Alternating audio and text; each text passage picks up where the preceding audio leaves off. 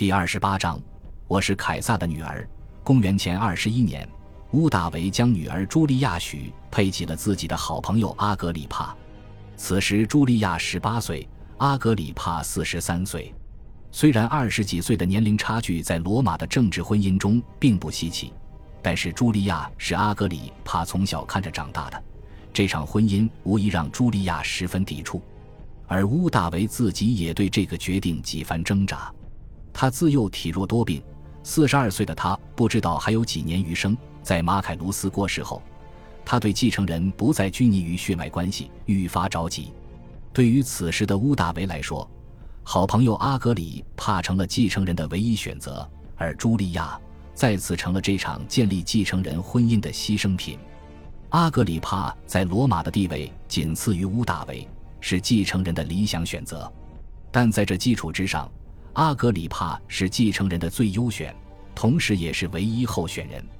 如果乌大维不选阿格里帕为继承人，反而去选择其他的继承人的话，阿格里帕不反对最好。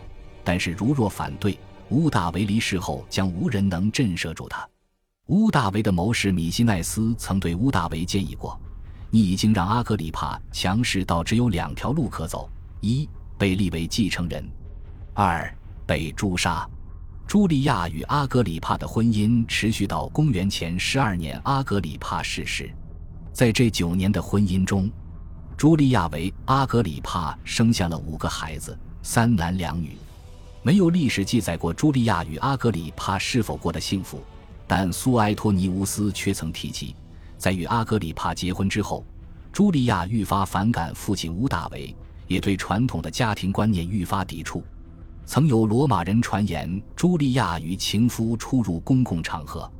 史学家并未提及乌大维是否对这一时期的谣言做出过回应。此时的茱莉亚开始表现出许多与乌大维截然相反的价值观。茱莉亚越来越喜欢华丽的服装以及奢侈的生活，传言中的她也越来越不检点。他曾对身边的人多次表达过对平民的鄙夷，俨然一副高高在上的贵族姿态。面对这样的茱莉亚，有一位长辈曾劝说过他，希望茱莉亚能学习一下勤俭节约、不喜奢华的父亲乌大维，以乌大维为榜样。而茱莉亚则不屑地回复道：“他忘了他是高贵的凯撒，可我记得我是凯撒的女儿。”茱莉亚的这种态度固然会让乌大维伤心。但是乌大维的家庭有了新的寄托，那便是茱莉亚诞下的外孙们。感谢您的收听，喜欢别忘了订阅加关注，主页有更多精彩内容。